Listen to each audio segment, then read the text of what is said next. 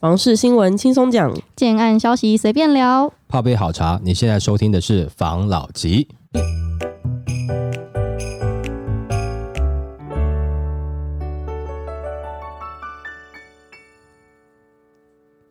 关心你的房市幸福，我是房老吉，我是大院子，我是茶汤会。因为今年 Q 一啊，房地产的买卖转移动数表现的确不是说非常好，所以大家都蛮关心后续房市的走向，有点雾里看花的感觉啊。嗯，那我们就有看到一则新闻，想说来跟大家分享一下之后可能会有的状况。房价怎走？专家表示，这期待一点机会都没有。今年第一季六都买卖移转件数重跌二十四 percent，各界关心房价走势。专家发表最新。市场观点表示，第一季买卖双方拉拔僵持，预计第二季价格才会松动，但不代表会让价，第三季才会动。若方向正确的话，第四季才会跌。不过现在看起来市场会是缓跌格局，房价会慢慢下来。以蛋黄区来看，跌幅顶多在十 percent 以内，期待下跌一成，则是七个字，一点机会都没有。专家表示，第二季房地产市场是春寒料少，没有春暖花开，各产品量价买气皆收敛，其中有钱人。的收藏品豪宅市场是抗通膨、资金避险的去处，但受平均地权条例影响，量价买气接收链，价不再创高，不降价不见量，预计价修十 percent。一般住宅市场则是不见兔不撒鹰，成交量藏在价格里，量需要用价来换。若是自用者，价格合理就可买。主要是央行升息半码，对一般持有者或大户不会有太大的压力，因此只要价格合理，口袋够深，有自用需求的就可以买。不过这不代表下。下半年的量就会出来，下半年的观察重点还是在量与价，价不跌，量在缩的情况可能会延续一整年。专家表示，今年房市利空远多于利多，市场就是一个等字，即等价、等量、等买气。现在的政府已撤下天罗地网，投资客没希望，但自住客只要价格合理就可以进场。我看到另外一则新闻，刚刚专家讲的那个市场情况好像有稍微对应到那个新闻呢，他是说代销一个小时狂抠了四次，他惊讶了南科的房市。量呢？专家坦言，确实有此事。反正就是有一个男子在 PTT 里面透露，自己一直有在看南科跟北外环附近的建案。大家也知道，南科之前很热嘛，不管是成屋或是预售屋，他其实都有涉略，目的只是想要找到最适合自己的物件。表示啊，他常常在脸书上面看到不错的广告文宣，就会留下相关的自己的联络资讯，以便销售人员去联络。嗯、这几天因为自己的手机充电，他漏接了销售人员的电话，没想到对方竟然在短短一个小时内狂抠高达四通的电话，让他不禁怀疑房市是否相较三四年前变得冷清许多。他指出，台南在疫情时代一直是卖房的市场，现场销售人员的态度都是你不买随便你啦，反正后面有很多人都会买。对比今天的状况，其实现在人积极这么多，让人家觉得房市就是真的冷下来了。此文一出，下面引发了一大波留言，就有民众说不看好房市冷清，但价格会有大幅的下修，表示电话接了也是白接。代销会说议价空间几乎没有，或是太认真工作一直在打电话给房客的都被说急了，反正是没空间，先不。不要浪费时间跑一趟，找你去谈只是要问你捏不捏得上去。然后过来人指出，最近一直被房仲打来烦，跟前几年真的差很多。但是有些人就是比较理性啊，他是说回到了平稳的市场的，这个是一件好事。嗯、所以其实这个新闻出来啊，蛮多网友在下面留言的，然后意见正反评都有。嗯、但是的确以现在这个男子遇到的事情来看，房市好像的确是冷淡了许多。但是我最近好像不是才说我有去看房子吗？对，那销售人员都没打给我。也是很没礼貌，他是觉得我买不起。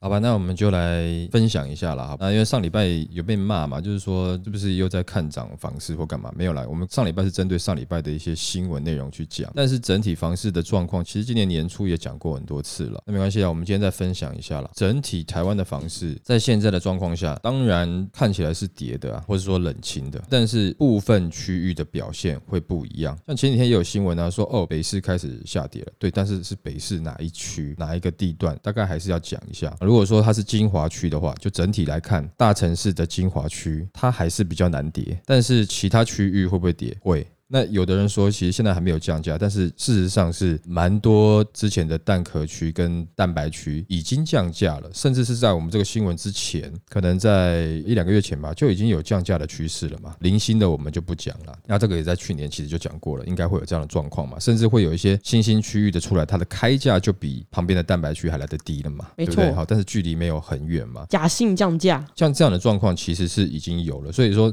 你以整体来看，那可能是这样。只是降幅有没有达到？但是有的人会觉得说啊，没有降啊，那是因为现在在降价那些区域，可能你就不屑看了，干嘛要买去那边？我不要啊。但是事实上，在前一段时间房市在热的时候，那样子的地方还是很多人抢着要，只是说你现在你冷静下来，你觉得那个地方你不要，所以你也不想要进场了。真的要讲说，如果说以自住客以买得起房子啦都不挑的状况下，你现在买不买得起，其实是有一些地方你买得起的，但你不想要。在这个时候听到说嗯房价有降，你会觉得没有。事实上其实是有，只是降的地方你不要了。但是在涨的时候呢，可能是全面都在上涨，有的时候连需要等待的区域，你都觉得什么会涨成这样子？你会觉得涨得很高。刚刚讲嘛，你说这个现在会不会你去看房子，代销不愿意理你？但是有一种状况是，假设这是代销，他今天跟业主提了说现在市场反应是比较冷的，那业主不愿意降价，再撑一下，不想当第一个代销，这个时候绝对不会联络你啊。可能他就觉得说，等业主接受了这件事情，愿意松动一点点，我再联络你，就不会浪费你这个机会，免得到时候被反到，然后又没有机会。那再另外一个就是，你可能一开始去谈的时候，他可能从你的自备款啊，或者是说对房型的需求或区域的需求，他觉得你可能不是准客户，他可能就会把你排在 A、B、C、D 的 B，可能我们后面一点再联络，这也是有可能的。但多数的状况其实都是现在比较主动联络你，除非他自己也觉得他们的产品现在在这个区域算是偏高价，现在这个价格跟现在这个市场氛围可能跑不动，他也不会想要特别联络你。刚刚讲到说南科的部分嘛，没错，一个小时狂抠四通，这个就是以前的状况嘛。所以以前有很多人在看房的时候，就是我还比较年轻的时候，不太会随随便便留这个客户资料给中介啦，或者说代销人员啦，就是怕电话一直来啦。恐怖情人。对，但是这两年中间呢，就是你很希望跟 他们要到电话，可以联络他们，因为那时候是在有点市场过热的状况下嘛。那你说回归到现在是不是正常？我觉得是啦。再来就是说房市有没有降这个议题，其实你讲有降，你讲没降都可以。为什么呢？因为其实每个人对于降价数字的感受不一样，跟区域的感受不一样。先讲全部台湾的房市都降价了，可是呢，你还是觉得这个价格贵的要死，因为你有可能看的还是精华区。讲实在话，你真的投好胎的话，哈，北市精华区买大概没什么问题吧。但是如果你不是在一开始投胎，可能 投失误了，有没有？就暂时先不要往那边想，因为那边真的是比较远一点点。说实在话了，一你要负担的金额跟总价真的是比较远一点点。那你自己想看，有钱人都要挤进去那个区域的话，那那个区域的房价就是价高者得嘛，这个没办法嘛，因为这样你去带动周遭的区域嘛。这个不是说炒作不炒作的问题啦，这个区域它不需要炒作，但是它有这样子的生活机能跟地段的优势，很多人挤进去，自然而然它的价格就会上去了。我是建议说，以新手看房的话，或是说首购族啦、首换的话，你不一定一定要挤到非常核心、非常高价的区域，然后去骂那边的高价。我觉得那个是没有用的，因为你骂核心区域，它可能短期之内还是不太会降下来，都是有可能的。我们应该着眼在，譬如说我们比较有能力去的区域嘛，然后再来就是假设以北市精华区撇除不谈，其他区域有没有下修的状况呢？事实上是有。像我们上礼拜，我建议大家多去看嘛，不止上礼拜啦，就是一段时间了嘛。那我就要反问一件事情：大家一直期待房价下修，是为了什么？是为了看，比如说投资客赔到钱很爽，还是你是想要进场？这就有两种形态，有的人就是说，他可能看到房价在降了，他也是骂一骂、笑一笑，但他其实没有要进场，他只是想要看投资客赔钱而已。真正的投资客，多数的投资客其实早就已经获利了结、退场了，现在剩下的通常投资客的比例就不是那么多了。那你说啊，没有啊，也有投资客在卖，对，少数会有财务状况，但是你以整体来看，多数是已经获利了结了，但也有少部分的确也是被卡住、有状况的，就看你要接不接了。但我我们。之前建议说，投资客的房子不一定要接了，我也没有说叫你不要了，这个价格治百病嘛，只要够便宜，有没有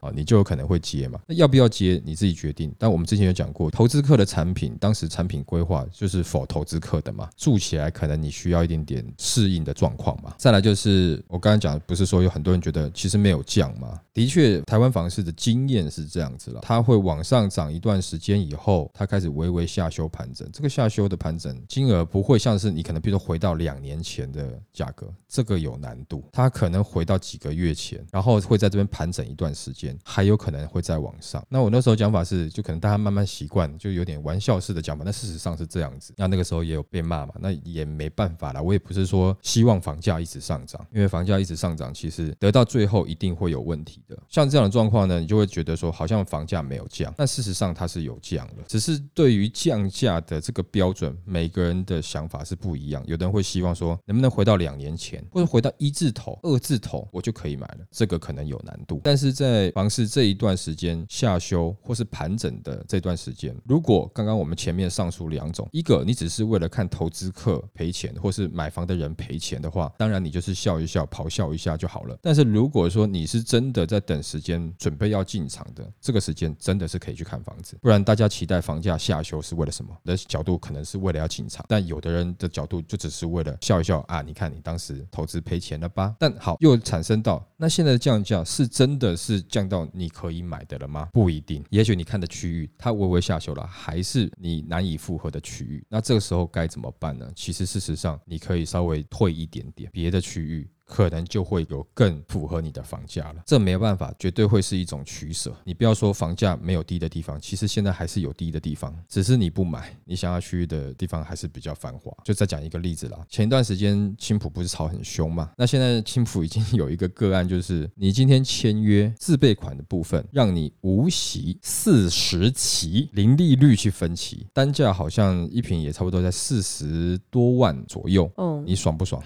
很爽啊！但你会不会想去看一下嘛？前段时间青浦炒到六七十万，但是有很多均价就是平均下来大概是五十几万的，但是有少数个案在六七十万，但它现在在单价上面又回到四十多万了，但是也没有错了，也是蛮接近五字头的啦。但它自备款让你四十期零利率无息，这四十期缴完可能刚好差不多交屋吧，那你付的轻松，这样是不是一个你可能可以有的机会？我们不要做广告了，就是说我们为什么讲这个案子？因为你知道。之后，前段时间你想进青浦的，你现在想不想进？哎，可是现在青浦冷掉了啊，那它未来会不会发展起来？如果你看好它未来会发展起来，可不可以去看一下？去看一下不痛不痒嘛，不一定要买。我们没有要教唆大家，鼓励大家拼命去买房，没有。那我们会把现在状况跟你分享，或者说最近有什么案子，它有什么好的这个消息，也许有人想知道，也许有人想去看一看。那也就是说，像这样子案子，你四十起，你可能每个月就付个在房租多一点的吧。分期付款嘛，给了建商，你可能不求爸妈呢。很多人在烦恼就是自备款怎么来。那我们之前也一直在讲，呃，因为有的人说我是不是希望我们的听众去给人家割韭菜嘛，去接盘嘛？没有啊，我没有说你们要去接投资客的，我们还是有讲说鼓励尽量不要接投资客的。这个时间点可以先去看预售屋的原因，是因为我们听众比较多首购或者是首换的，你一下要去支付这么多的自备款比较辛苦，你去存这个。自备款速度还比较慢，嗯，但是现在如果说建商在自备款这边愿意给你一个比较轻松的方式的话，对你是不是更有帮助呢？我不知道，但如果说对我的话，我可能觉得，哎，这个蛮好的，我会去看看。先卡位啊。对，很多人问说这个自备款这么高，到底要怎么来呀？当然有的是股票投资嘛，有的是年终嘛，有的是跟家里借的嘛，有的是兼差嘛，对不对？但也有一种是什么？就是你买了房子，然后当你开始持有之后，你就存出租嘛，等于稍微有点点涨幅的时候，你就卖掉了。你还是同时在存一些钱，但是你卖掉钱，它的涨幅绝对会比你存钱来得快，你可能就多存了一点点钱了。但我们也有一些听众，就是上次在上面分享的一些比较正向，他认为其实买了新房子的话，他的旧房子可能会比较便宜的卖给年轻人或租给年轻人，我觉得这是有点伟大的情操了。我个人的角度是我没办法期待每个人都是这样想啦。以自己想买房的角度来看的话，刚刚讲的那个是一个方式啦。能有余裕的话，把自己的旧房子便宜卖，或者是便宜租，个人是很佩服这种伟大情操的。如果说有越来越多的人是这样子做，我相信这是一个正向的力量。但如果只有少部分的人做的话，有的时候我就怕你高尚的情操偶尔会受到一些委屈。怎么说呢？因为买方白白种了，就是说他有的会跟你讲说，因为他蛮便宜的呢，我觉得你房子应该有问题，我觉得你应该怎么样怎么样怎么样，他不相信你没。赚钱，他会觉得你一定有隐瞒他什么事情。结果你还受了委屈，这就比较头痛了。这没办法，这是我们文化造成的啦。你真的便宜给人家，人家也嫌弃你了。没错。那再回到你刚刚讲那个问题，大小他现在不理你，可能有一个状况啦。他现在我猜啦，房价暂时他还降不下来，他不认为这个时间会是一个好的成交点，他会帮你留资料了。如果说我们有朋友，你们也要去看看房子，其实最好在跟他们沟通的时候，你做一点功课啦。我是说去接待中心的时候，大概把自己先塑造成价格范围内的需求去沟通一下，他有机会得到他是不是真的愿意跟你谈。因为他愿意跟你谈，或者他愿意降价，他不会一打电话哦，我们现在降价喽，不会，他绝对不会讲，他一定会 hold 住跟你沟通过程，他觉得你是很成熟的客户，也许差一点点，他就会释放出这个讯息，因为他们也怕这个案场如果说，哎，我听到那个案子在降价了，哦，那个案子销售的人员跟我讲说价格已经到多少了，我 po 在网络上，然后你会发现一件事情，大家就觉得那个案子不好，因为他开始降价，一定有问题啊，当时就投资客啦啊，我跟你讲，在建商快挂了啦，开始没有人去看他的案子了，他会。会怕这个，不会随随便便。你电话中，或是说你第一次见面，跟你谈的还没有很成熟之前，比较难释放出。其实讲实在话了，买卖这种东西，你们双方都在试探嘛。他如果觉得你你真的是很成熟了，有可能会释放出现在价格，或者是付款的方式，或者是赠品各项的东西，我们现在有一些优惠，他才会慢慢释放给你。那如果说现在这个时间有想要，而且有需要要买房的，你在房市盘整下修的这段时间，你期待的不是。这个时间去谈看看嘛，但你没有一定要，我没有想说你一定要啊。但至少在今年年底，我看起来加上平均地权条例实施，再加上年底总统大选。我认为在这段时间不会有投资客炒作，也不会有建商还要呆呆的说我要创高价，甚至搞不好就是希望能够释放一些利多房价下修的一些消息嘛。这样的状况开始有之后，也许是你可以考虑去看房的一个时间点。等到这些利空的消息慢慢没了，只要房地产有一点点投资的属性在这个产品内，就会有炒作投资的动作在。所有东西都是有可能的，这是人的天性，这个没有办法。OK。好，来下一则。永三户非自住逾三万人，国民党总召表示，组囤房靠课税效果差强人意。国民党总召于十七日指出，政府未能检讨房屋持有税率过低的问题。根据二零二二年度全国非自住住家用房屋税及个人归户统计，拥有三户以上大约三点六万人，占六点九 percent。还引述报道指称，曾有九十一房的大户，四年仅缴税四万元，追查过后也才补税两百一十二万元，认为打击囤房效果不彰，还讽刺干脆定义居住不正义。对此，专家认为，新北、台中等县市陆续开征囤房税，还是无法孤立囤房大户。关键在于税负太轻，根本无关痛痒。现行囤房税取决地方政府的态度，地方各自为政也阻碍税法推动。建议由中央亲自督军，统一制定囤房特别税，再不打给地方操作，并且提供免税办法给地方跟进。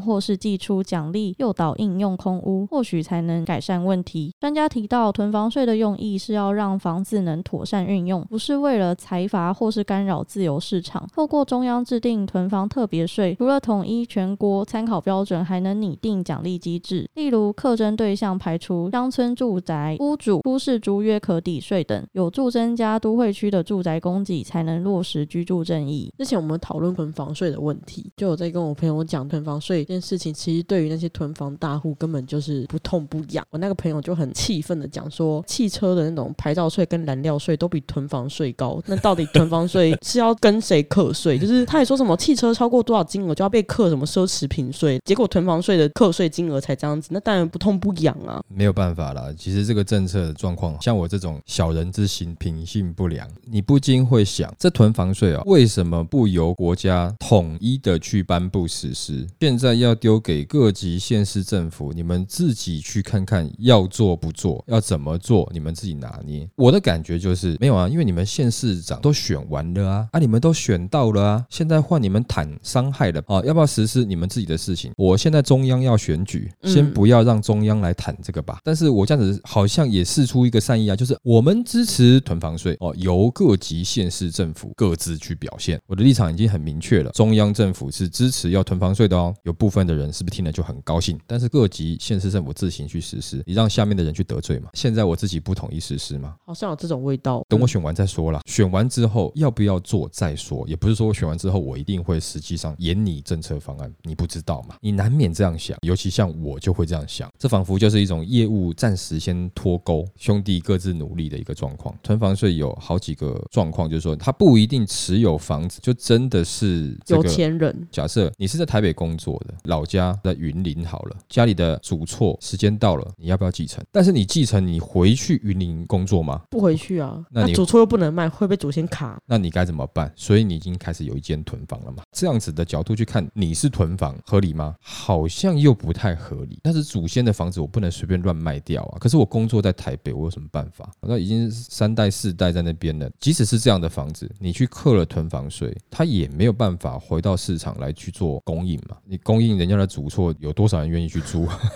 是不是？你要出租，可能人家也会不好意思啊，因为不好意思，我们这只是这样，就是有一间房间哈，会我们祖先都住那。你就尽量不要去打扰，这样子的话，你会想要住吗？我不知道，可能有些人特殊的情怀，哎，他可能会想。多数我想应该有难度了哈，就不会想要住这样的房子。大家多数人希望能够克囤房税的，你当然希望大户，但讲实话，我们自己心里面都知道，目前的这个税制对大户来讲不痛不痒。再来就是这些大户真的被克了囤房税之后，在他们的换算当下，如果算出来，他现在付你囤房税，最后他在未来他还是有可能去。抗掉通膨，然后抗掉囤房税以后获利的，它可能还是会留着。你期待它有什么样的变化，但是这个效果不会明显，对不对？只是比谁比较会算而已。再来就是，那你会希望的比较的就是比我们好一点点的一些房东、投资客，他们在这个时间呢，就买了很多的中小平数的产品，准备要去霸占租屋市场。这个你才是会赌烂的，不开心的。因为我们也有朋友在上面留言说啊，就是这个时间团结一点，不要去买房。但不要去买房，会不会衍生说我我们都不买，我们都租房子，但如果房东都涨价呢？现在的这个房东中间有一小部分是前段时间在炒作的投资客，他可能手上本来当时拿个五间八间的，他都已经获利了结转手了。那因为有赚到钱，所以他想留个两间来出租，他的能力也够负担的。这样子的人租给你的房租会便宜吗？我觉得有点难度啦。当然，如果说大家都能够统一抵制，让房价不要炒上去，我认为是可以达到这样的效果。但难就难在大家。没有办法都一致这样想了。即使真的大家这样做的话，那房租该怎么办？你想想看，建商盖的房子都没有自住客要买，都没有一般人要买，只有投资客跟房东要买。我不就只能巴结我唯一的客户了吗？那我就是巴结这些投资客跟房东了。当他们买了以后，他们会有囤房税的问题，政府又鼓励他们把房子拿出来出租，可以减免税收，他就把这些东西全部转嫁在房价上，再租给你，会不会变成是一？一个恶性循环，你也不禁得去思考一下了。指望政府会很认真的去达到他们痛得要死哦，我觉得有难度啦。刚才讲了几个状况，因为第一个你可能会误伤了继承主错的人，也有可能会当你打到一些真正富豪，他不痛不痒。但中间的这一层投资客跟房东呢，你可能打到了，但是你打他 OK 啊，那我就把房子拿出来出租啊。那出租以后我可以减免税收，我又可以把一些价格转嫁到租客身上，到底好不好？要看看实行下去才知道。像上次讲的这个租金补贴也是，到最后沦为。为房东抬价的一个工具，我认为最好的做法，真的还是多提供一点社会住宅啊！政府应该要重视社会住宅的问题，而且提供的量不能像现在一样，真的是寥寥无几啊，帮助不大。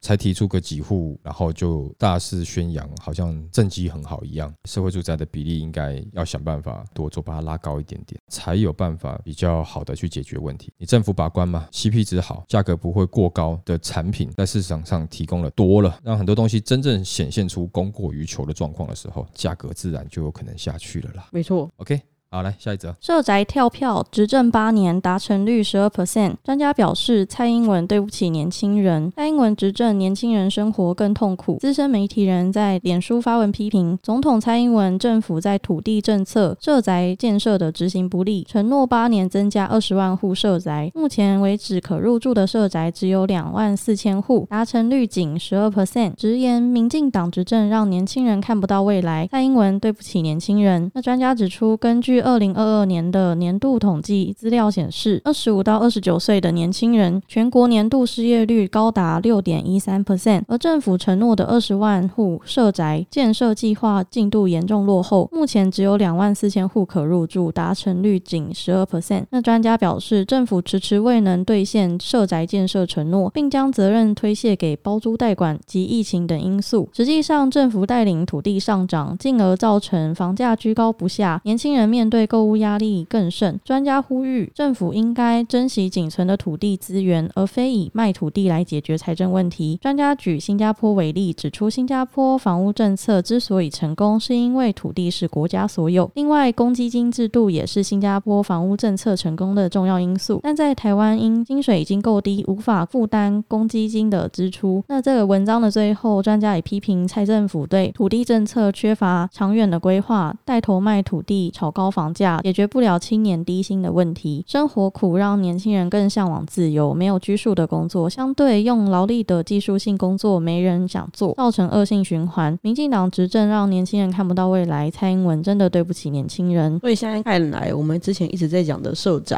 不但盖得不是很好看，连达成率都都不到，不是很够。当然，这个专家因为他自己本身也带着政治立场嘛。不过，我们就冷静的来看，就是说，到底单一以这一项社会住宅的部分来去看的话，感觉上真的是没有做好啦。这说实在话啦，那是不是应该要增加供给？我认为是需要啦。上一则也讲过嘛，当他没有提供供给的时候，其实你很难让这个市场上有更多的选择，更多的商品。关于政府带头炒作土地这件事情，这个也在一年前的节目也做过，这个我们这边就不再重复多讲了。那这个已经是既定实际的状况了嘛？炒作土地的时候大家有份，那执行社宅的时候需要你政府出一份力的时候，现在出来的达成率不够好，没错，那难免让人家觉得心寒嘛。想了各式各样的方法，其实你有一个比较需要一点时间，需要比较踏实，需要比较认真，你可以说是比较辛苦的方法，但是你应该知道它的效果会比较好的方法没有去做，去做了很多其他短时间可以创造一些议题的政策。那为什么不把资源先集中在提供社会住宅这个部分？你先试试看，因为你知道它看起来应该是有效果，只是它时间会被拉得稍微长一点点哦，因为你取得土地规划到最后盖好，到最后诶能够进入到市场，然后让年轻人住得起的话，它需要一点点时间。但是这种中药式的调身体，我想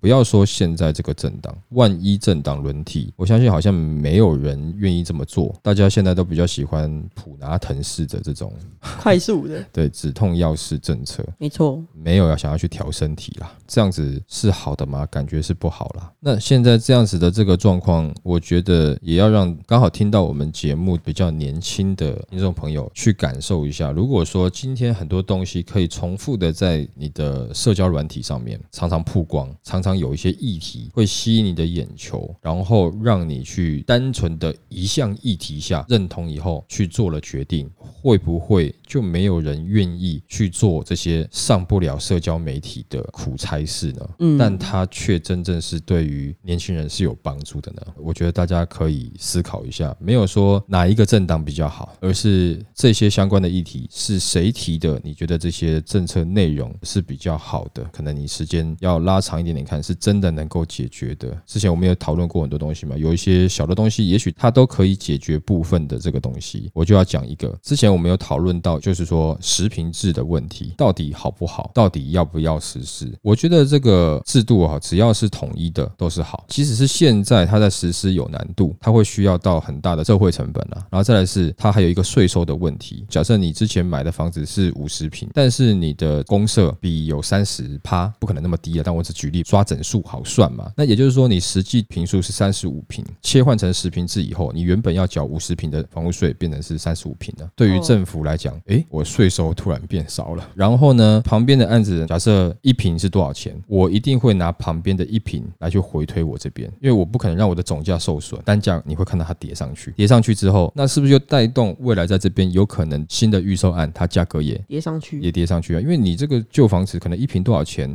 就卖得动了，那我为什么要便宜卖？或者是说我在买土地的时候，我就敢买比较贵一点的，因为我知道卖得动。然后你就说啊，建商说，我真的没有赚那么多，因为土地赚赚更多了。有没有这样的状况？是有可能的，但这些要不要改？其实迟早都会改。因为上次留言当中有看到一些，可能我不知道是不是比较年轻的，因为感觉听起来他对于一些社会状况真的是无力无奈的感觉。那我为什么说他持续会改？就很简单，因为年轻人慢慢会变成是市场的主力，政坛上的主力，不是主力哦，是主力，主力球员的主力。慢慢慢慢，这一代新的想法。会把旧一代的想法汰换掉，我认为迟早都会变成是真正实品制。只要是年轻一代大家都是这样想的时候，它就会推动了，它就会变成是这样子了。同样的，在这一批年轻的族群成为整个国家的主力成员的时候，是不是未来能够推动这个不管是社宅啦，或者是说跟房地产相关的一些议题，会越来越符合新一代的需求？绝对会。年纪大了会慢慢慢慢，它的影响力会下降。譬如说举例好了，不要说年纪大。我们这个年纪的可能都会觉得说啊，没关系啊，下一代能好就好，已经不太在意我们自己这一代了，有一点点开始不在意了。比重上面，那我下一代不要给他过太苦啊，难免会有这样的想法。我觉得也不用过于的悲观，因为年轻的一代也慢慢在成长，年轻新的观念也慢慢进入到主流的社会价值。我相信很多东西会跟着改变的。OK。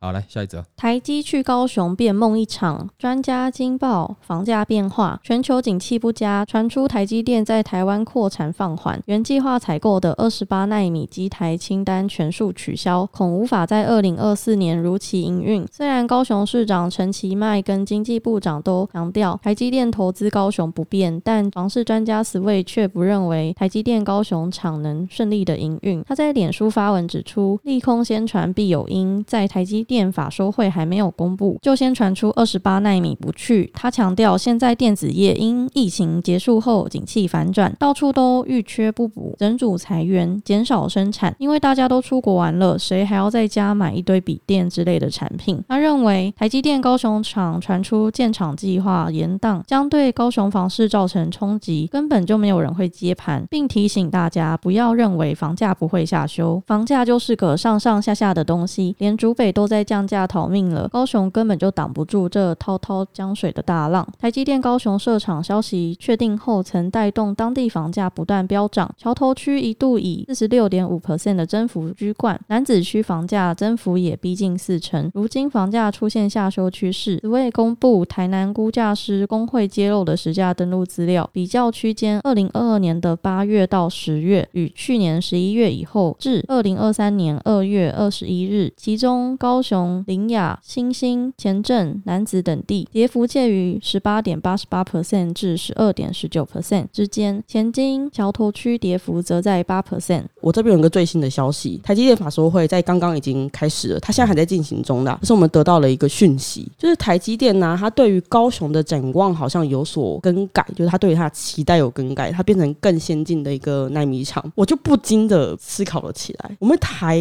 湾高雄房市到底会怎么发展？会继续往上喷呢，还是维持现在这样子温温往下降呢？老吉你怎么看？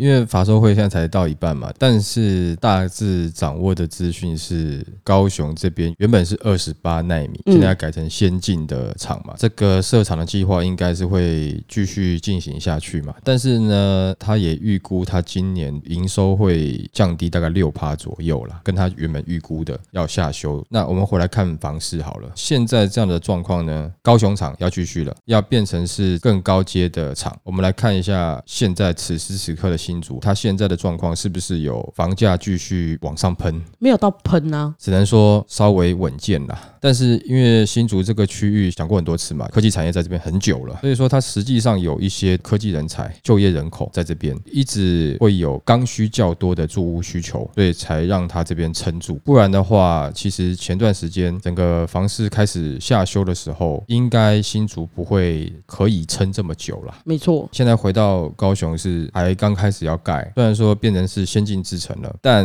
此时此刻有多少的就业人口进驻还没有，不要太快的。哟呼，又高兴了，是不是？但是如果说你是长期布局投资客，我相信这个时候也蛮多投资客在看，因为当时台积电高雄厂说要暂停这样的新闻出来的时候，很多人等着看投资客的状况嘛。但我个人觉得这个时间没有走的哦，大概也是原本就希望长期持有啦，不是没跑掉的哦。我跟你讲，因为资深的投资客其实早早就风吹草动，应该就获利了结了啦。现在的比例上来讲，多数可能是打算长期持有，但是也是有少部分拿出来抛售，或当时没卖掉，或是当时取得的户数比较多，觉得他可能这一间赔了，但前面他九间都赚了哦，你你懂我意思吗？但他在你面前演的就是啊，很惨啊，我要赔了，赔售这样。自己想想看嘛，原本高雄的房价大概二三十，突然炒到五十，然后还一堆人买，大家那边的收入是突然上升了还是怎么样？这就知道一定是外地的投资客去的嘛，所以他们很多获利了结已经离开了嘛，这个会让在地的高雄人感觉很不舒服了。你们这些外地来的炒一炒赚一赚，然后你们就退场了，把房价弄高了，那我们在地的高雄人情何以堪？对啊，我有很多高雄的朋友，然后我那个有时候滑 IG 啊，都会看到他们怨声载道，因为我现在这个年纪也是差不多开始准备可能会有买房子规划的年龄层的，然后他们就觉得哦，就好像是你看一个男的很帅，喜欢他想追他，然后隔天他变明星了，Oh my god，望尘莫及啊！所以这个就是突然间的暴涨，这个金额让大家吃不消嘛。但是这次这个消息呢，会让原本可能都打算要稍微持有长一点点时间的这些投资客，可以更坚信他可以长期投资这样子角度去切入了。这样子对高雄的房价有什么影响呢？刚刚讲了，现在目前全台湾的房市状况都是量在下降，也可以说就是比较冷了。原本有可能这个冷风哈到了高雄，会让高雄这边的房价你会感觉到比较有个明显的开始慢慢慢慢下修。比如说平均地权条例过了之后，全台的反应更激烈的时候，高雄这边如果说它的厂还没有建，当时讲出可能要暂缓的状况下，你会感觉它下修的力道比较强。但现在呢，可能这个力道就会弱。假设你真的是投资客，你希望长期布局，你愿意等的，那当然这个没有话讲，你自己愿意长期的在这个地方去做经营，这个没有问题。短期的不用讲了，先不要讲说是不是高雄，现在短期都没办法玩。辛苦的是什么？是自助客了。为什么？因为你原本期待可能会有比较明显的下修，现在看起来这个下修力道会变弱了。为什么呢？因为原本有一些手上有投资客嘛，他也觉得那我就不一定要卖了，我撑到后面，只要我的体质还 OK，我想这个金额应该我还有更多获利的机会。现在高雄现在已经既有开案的就不谈了嘛，这种准备要开案的，他会不会觉得哦，这个东西让他很有底气，更敢开？你说开的单价往上再拉，我觉得虽然有底气，但胆量还没那么够了，因为还是持平，对，没有那么明显的降价，或是只有下修一点点，然后让你去谈，就跟原原本预期会出现其他的新案开的时候，明显就把价格下修一点点的这样的状况，可能就没那么明显了。也许可能有些听众会觉得说，现在台积电讲了啊，还要下修啊，还有很多东西不确定啊，还没有说那么好啊，那厂也还是预期在盖啊，还没有盖好啊，那为什么凭什么你会这样觉得？大家了解一下，譬如说在销售的时候，不管是建设公司或是代销公司，他都会把这些东西包装进去，也会深信这个未来是一个增值空间的，所以一开始他的价格它不会跟你好像先服软，对，还是会把这个利多的消息很兴奋的包装在建案内，开心的跟你分享，他会先这么做啦。当然不是说我认同说今天有这样的消息，高雄就是万万岁了啊，就很开心了。我也认同价格要上去，不是，我是讲说今天有这样的消息，建设公司或是大小公司，他们可能会利用这样子的方式来包装他们的建案，让他们的建案呢能够维持在一个单价总价还不错的获利范围内。当当然，如果说建商的新案在开的话都没有降价的话，那中古市场可能大家也觉得好像有那么点底气可以稍微撑一下。不过如果说量一直下降，那你遇到真的有人想要转手抛售的，或是一般转售的，等半天如果遇不到成交，那有可能他就会开始调整它的价格。因为台积电当时也只是讲说他要去设厂，厂还没有好就已经炒一波上去了。如果这次本来讲的说暂停不去高雄设厂这个事情，如果成真了，看到这个房市突然下去这状况，怕到了嘛？你看过一次了嘛？现在他又讲说不会，我们会加大力道投资，但他会不会过几天因为营收状况或是什么状况，他又有改变？你不知道，因为你完全看他，按、啊、你那个上上下下是有点恐怖的。那这个我们之前就讲过蛮久之前，因为那个时候也提到帅过头嘛，在大埔那边是在讲台积电的案子嘛，也遇过这样状况，那后来被套了六七年嘛，对，没转手就是没转手嘛。当时最后一个环评好像没有过的样子了。这一次我相信不管是外地投资客或是在地投资客，可能对于这个状况都开始有一个个，就是说这种关系就像是男女朋友哈，两个在一起，从来哈都没有背叛伤害，两个可以很没有心结，但其中一方突然有背叛了，那在另外一方心里面就会留下阴影嘛。我相信这一次台积电的状况，可能在很多的投资客心里面也留下了阴影了。有经验的投资客应该也不会在短期内要去炒高了，还是希望他能够稍微下修一下，观望一下下了，不要现在片面的说哦，现在高雄可以怎么样了，一窝蜂进去，你还是自己去多了解一下。以自住客来讲，有这样的消息出来，你可能就要先接受一件事情，就是说它降价的力道跟幅度会比较弱，时间可能会拖得稍微长一点点。这个长也仅限于如果真的完工，就业人口进驻之后，可能更多的就业人口需要有房子住的话，那它可能房价还会上去。怎么掌握好这一段时间，找到你真的自己想自住的房子，这就看自己的努力了啦。没错，好吧，好吧，那我们今天就分享到这边喽，谢谢大家收听这一集的。房老吉，拜。